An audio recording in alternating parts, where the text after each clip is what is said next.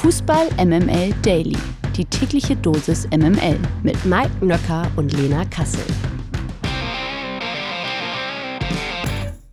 Wunderschönen guten Morgen. 7. Dezember ist es, ein Donnerstag. Ich freue mich sehr, wieder in diesem Podcast-Studio zu sein. Und gestern haben wir ein bisschen Rätselraten betrieben. Ach, Knecht Ruprecht, wer war das nochmal? Und so weiter und so fort. Was ich jetzt aber weiß, ist, dass Mike Nöcker natürlich nicht der Nikolaus ist, sondern der Nökolaus.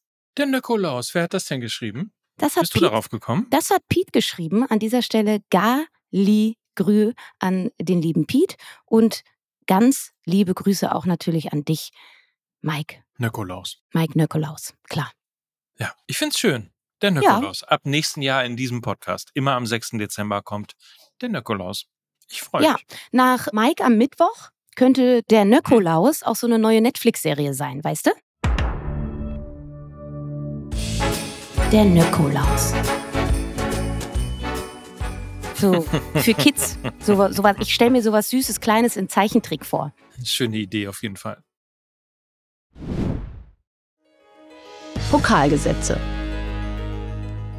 So, heute machen wir mal was komplett Neues, denn äh, gestern war ja ein besonderer Tag. Zum einen äh, MML, grandioser Auftritt in Dortmund vor über 750 Menschen im Fußballmuseum.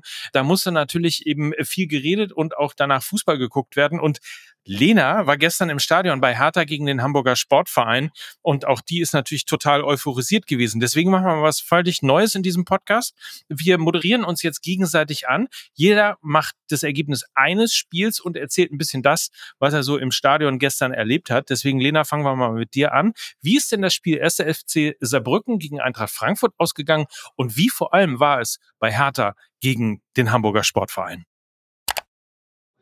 Saarbrücken gewinnt mit 2 zu 0 gegen Eintracht Frankfurt. Und allerspätestens nach diesem Spiel weiß man, dass Eintracht Frankfurt einen neuen Stürmer braucht.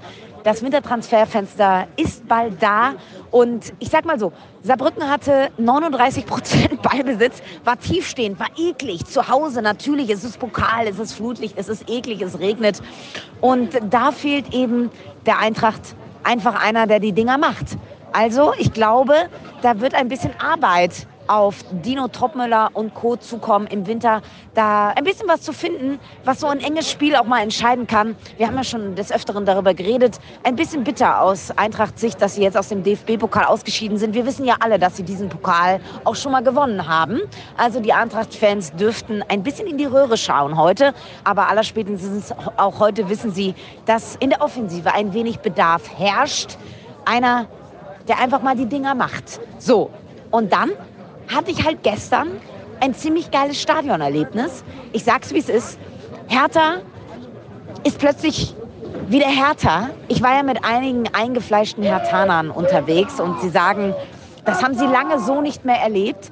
Hertha hat in der 90. ausgeglichen und in der 120. ausgeglichen. Also plötzlich zeigt diese Mannschaft Mentalität, ja, ein Wort, was man in Dortmund nicht so gerne hört, aber in Berlin plötzlich sehr, sehr gerne. Und ich habe jetzt hier live am Mikrofon einen eingefleischten Hertaner, der mal eine kurze Analyse abgibt zu diesem Pokalfight am Mikrofon Chore. Bitteschön. Keiner von uns hätte gedacht, dass es so eng wird, weil wir alle schon echt mit Herzen dabei waren und dachten, das wird eine einfache Nummer. Am Ende wurde es zweimal richtig toll. Los geht's! Wohin? Und- Westen, Klause! Am Ende kann es einfach nicht wahr sein, dass wir im Elfmeterschießen das klar machen und dass Jindawi Den eingewechselt wird und den Elfer macht. Das war die größte Überraschung für mich heute. Niederlechner hat es heute nicht gemacht, obwohl er die letzten, die letzten Spiele es irgendwie klar gemacht hätte. Und heute war es einfach nur eine, wirklich eine, einfach eine Leistung der ganzen Mannschaft. Rese wie immer am Start. Und am Ende im Elfmeterschießen wirklich zwölfter Mann, die Kurve und nicht. Jindawi als Einwechselspieler, als TikToker bringt einfach den Elber rein. Das kann einfach nicht wahr sein, wirklich. Nur kurz noch ein Satz zu Fabian Reese. Er hat einfach Seele in die Mannschaft gebracht. Es war so unfassbar. Also seit, seit Anfang der Saison, es hat ein bisschen gedauert, aber seit Anfang der Saison bringt Fabi einfach Spirit in die Mannschaft und er macht den Unterschied. Es ist wirklich so. Jedes einzelne Spiel bringt er bringt der Spirit rein und wir haben alles, waren ein bisschen skeptisch bei ihm, aber jetzt er mit Tabakovic zusammen, die sind einfach ein richtig eingespieltes Team und ich liebe es, wie er spielt. Auf links, auch wenn er heute vielleicht nicht so die Top-Akzente gesetzt hat, ist scheißegal, er kämpft bis zum letzten. Und er hat heute zwei Tore gemacht und damit zieht Hertha BSC ins Viertelfinale vom DFB-Pokal ein. Man mag es kaum glauben, der Traum vom Finale ist natürlich da. Hier sind alle euphorisch und damit verabschiede ich mich.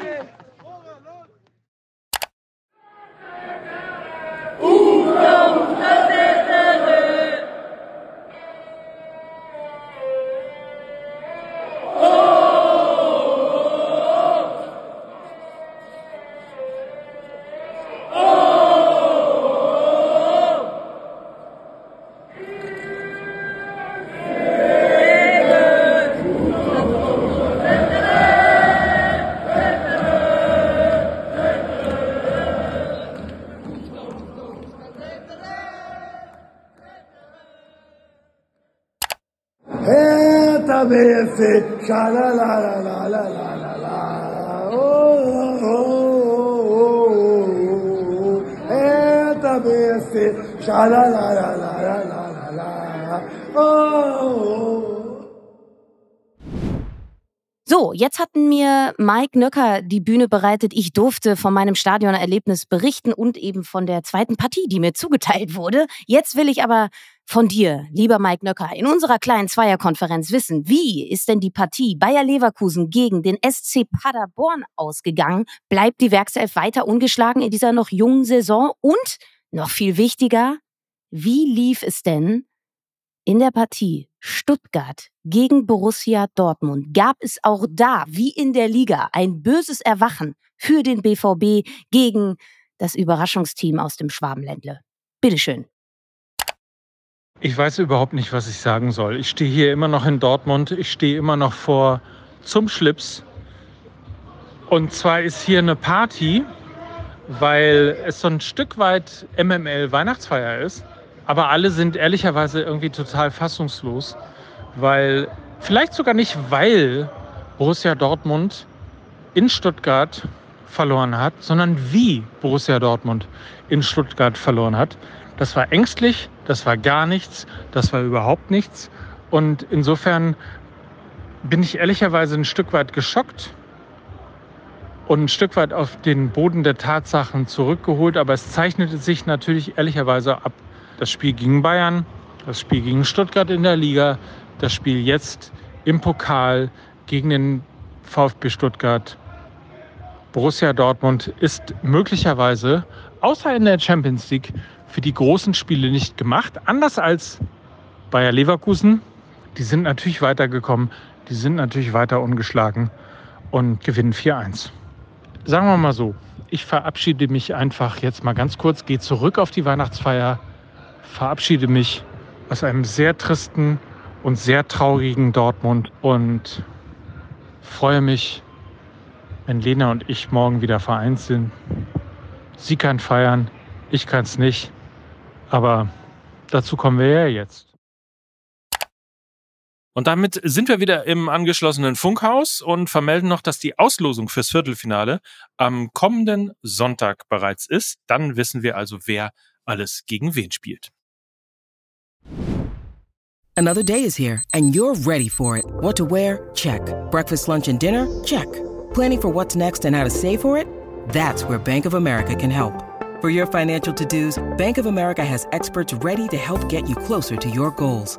Get started at one of our local financial centers or 24-7 in our mobile banking app.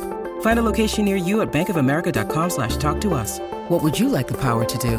Mobile banking requires downloading the app and is only available for select devices. Message and data rates may apply. Bank of America and a member FDIC. Dann Deals.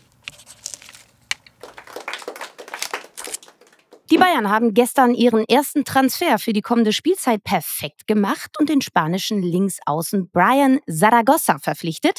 Der 22-Jährige wird zur kommenden Saison vom spanischen Erstligisten FC Granada nach München wechseln und erhält dort einen Fünfjahresvertrag. Für Zaragoza zahlt der Rekordmeister dem Kicker zufolge eine Ablöse von rund 13 Millionen Euro. Im Oktober hatte Zaragoza sein Debüt für die spanische Nationalmannschaft gefeiert. In 51 Pflichtspielen für Granada kam er bislang auf zehn Tore und drei Vorlagen. Und Mike mit AI, der Name ist Programm. Hast du dir Ja. Saragossa mal genauer angeschaut? Stichwort KI, Stichwort dein Spielzeug. Selbstverständlich habe ich ihn mir angeschaut und muss schon mal vorab sagen, da haben die Bayern einen richtig guten Deal gemacht. Ganz kurz vielleicht ein paar Daten. 1,64 groß ist er, wiegt 61 Kilo und ist das, was man so den klassischen Außen Attacking Winger nennt, also den, der über Außen angreift. Das macht er gerne auf links, ist aber auch völlig gleichzeitig in der Lage, das Ganze, er kann, oder sagen wir es wie der Kaiser, er kann rechts wie links. Also er kann rechts spielen, er kann links spielen und er ist vor allen Dingen jemand, der wunderbar ins Gefüge bei Bayern München reinpassen wird. Er liegt ungefähr, was den Score angeht, auf der Höhe von äh, Leroy Sané und äh, Harry Kane. Lediglich auf seiner Position ist Victor Boniface der einzige, der in der Liga ähm, noch besser ist als er. Also dementsprechend ist er wirklich ein Top Transfer. Irgendwo zwischen Kingsley Coman und Leroy Sané wird er sich einordnen. Und neben dem Potenzial, das er ohne Frage hat, hat er vor allen Dingen eine extrem spannende äh, Geschichte. Er hat, ich habe mir mal den Activity Score von ihm angeguckt, beziehungsweise die äh, Art und Weise, wie er sozusagen nach Minuten Einfluss aufs Spiel hat. Und was sehr ungewöhnlich ist, ist, dass er hinten raus eigentlich seine beste Leistung bringt. Das, er ist ein Spieler, mit dem man eben auch nochmal ein Spiel umreißen kann, ein Spiel äh, entweder eben sehr verteidigen kann und äh, den Sieg über die Zeit bringen oder auch mit Rückstand nochmal ihn wirklich nutzen, um ja, das Ganze dann eben erfolgreich zu gestalten. Also er ist ein Mentalitätsspieler, ein guter Mentalitätsspieler, jetzt habe ich auch wieder meine Worte gefunden, ein guter Mentalitätsspieler auf sehr, sehr hohem Niveau, ein sehr, sehr guter Transfer von Bayern München. Ich übersetze das Ganze jetzt mal nach Attacking Winger, Score und was weiß ich noch. Also, Saragossa ist ein sehr schneller Spieler, der das direkte Duell sucht. Er kann auf engen Räumen sehr, sehr gut agieren. Er ist halt so ein typischer spanischer Tiki-Taka-Fußballer, der äh, sehr schmächtig, sehr klein ist, aber unfassbar flink und leichtfüßig ist und dementsprechend für eher hochgewachsene, robuste Verteidiger sehr schwer zu verteidigen ist, weil er einen sehr tiefen Körperschwerpunkt hat. Und von daher glaube ich, ist da ein großer Transfer-Coup Christoph Freund vom FC Bayern gelungen. Er hat ja unter anderem auch RB Leipzig ausgestochen, die eben Saragossa auch verpflichten wollten. Er ist mit 22 Jahren natürlich auch noch mit sehr viel Entwicklungspotenzial ausgestattet. Also im Hinblick auf den Sommer haben die Bayern jetzt schon mal direkt ein kleines Statement gesetzt. Äh, wollen wir nicht Mike mit AI zusammen machen? Ich finde, du kannst es irgendwie viel, viel besser übersetzen als ich. Wir kommen jetzt mal zur nächsten Kategorie.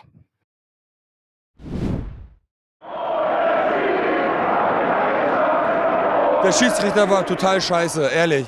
Der DFB hat einen Nachfolger für den scheidenden Schiedsrichterchef Lutz Michael Fröhlich gefunden. Ex-Referee Knut Kircher wird ab Juli des kommenden Jahres neuer Geschäftsführer Sport und Kommunikation der DFB Schiri GmbH. Die Gesellschafterversammlung des DFB bzw. der DFB Schiri GmbH hatte mehrere Bewerber zur Auswahl. Den Auswahlprozess hatte die DFB Schiri GmbH gemeinsam mit einer externen Agentur gestaltet. Ich muss nur stocken bei externer Agentur und DFB, aber lassen wir das an dieser Stelle.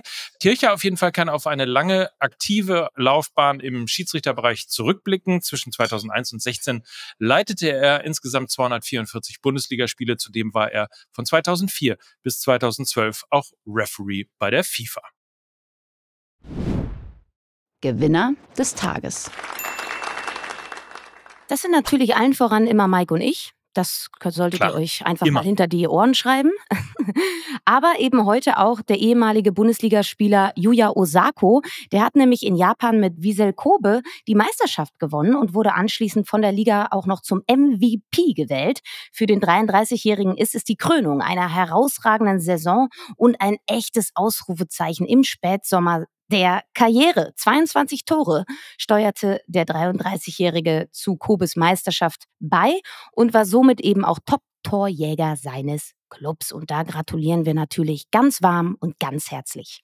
Guck mal, ich habe nur beim Überfliegen habe ich Kobe und MVP gelesen und dachte mir, was machen wir denn jetzt auch noch Basketball? Aber natürlich gratulieren wir aufs Herzlichste. So ist es. Und äh, jetzt entlassen wir euch in einen verschneiten Donnerstag. Es ist der kleine Freitag. Freuen wir uns natürlich, dass diese Woche dann bald auch wieder vorbei ist und dass dann irgendwann vielleicht auch endlich mal das neue Jahr anbricht. Das ist zumindest meine Mut aktuell. Vielleicht seid ihr in einer besseren. Wir hören uns auf jeden Fall morgen wieder. Das ist ganz Das klar. tun wir. Das ist so Und sicher. Weiß ja. Wie das, Wie das Amen in der Kirche. Genau, richtig. So ist es. So. Lena, habt einen schönen Tag. Ich freue mich auf morgen und ihr habt natürlich hoffentlich auch einen schönen Tag. Wir grüßen an dieser Stelle herzlichst wie immer als Mike Nöcker. Und Lena Kassel für Fußball MML. Tschüss. Tschüss. Dieser Podcast wird produziert von Podstars bei OMR.